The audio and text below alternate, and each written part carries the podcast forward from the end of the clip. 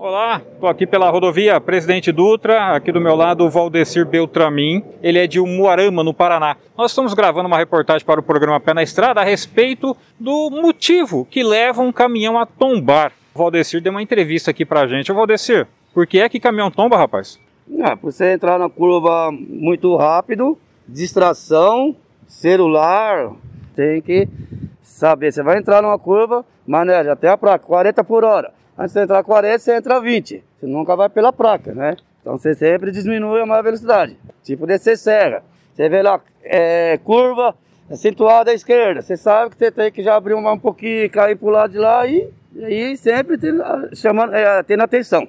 Exatamente, o Valdecir falou certinho, tendo atenção. E outra coisa que ele falou aqui de forma muito correta é aí no, nos pontos críticos. Os caminhões tombam muito nos pontos críticos, ou seja, nas curvas fechadas. Agora, Valdecir, também acontece de ter tombamento em reta. Por que será que caminhão tomba em reta?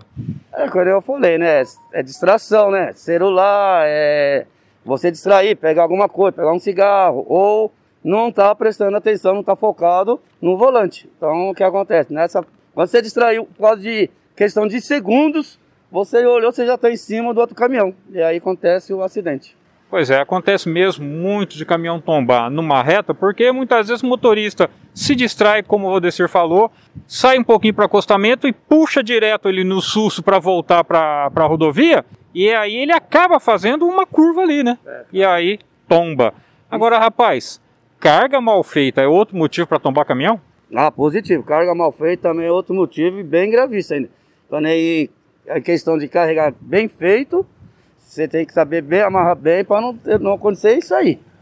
Porque mal amarrado, quando eu já carreguei carga mal amarrado que os ajudantes amarram, quando você chega, anda o quê? 50 km, você tem que parar, amarrar de novo, porque a cinta está tudo solta.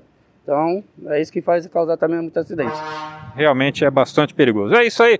Falei com o Valdecir Bendramin de Umuarama, no Paraná. E se você quer saber mais a respeito do mundo do transporte, acesse o site trucão.com.br de São Paulo, Jaime Alves.